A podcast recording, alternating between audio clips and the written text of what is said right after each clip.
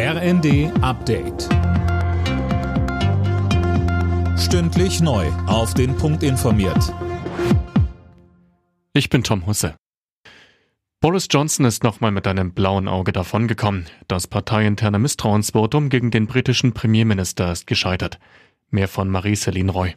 Insgesamt 211 Abgeordnete seiner konservativen Tory-Partei sprachen ihm das Vertrauen aus, 148 stimmten gegen ihn. Das heißt, Johnson darf Parteivorsitzender und Premierminister bleiben. Der Politiker steht bereits seit Monaten unter Druck. Er war wegen illegaler Partys am Londoner Regierungssitz während des Corona-Lockdowns in die Kritik geraten. Ein Rücktritt hatte Johnson selbst zuletzt immer wieder abgelehnt.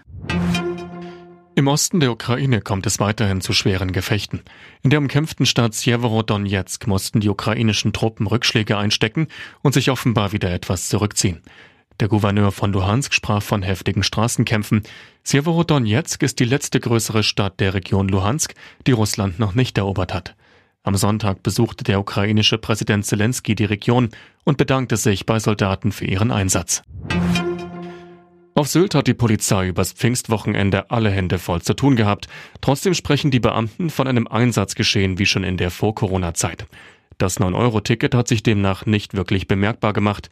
Insbesondere Alkohol war ein Thema, erklärte uns Polizeisprecherin Sandra Otte.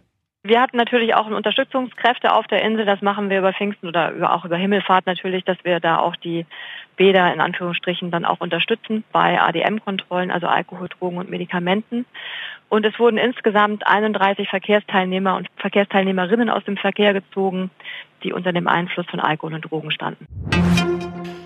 Bei Bundesliga-Aufsteiger Schalke 04 ist der neue Trainer offenbar gefunden.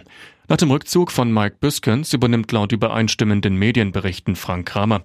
Kramer war kurz vor Saisonende beim Absteiger Arminia Bielefeld gefeuert worden. Alle Nachrichten auf rnd.de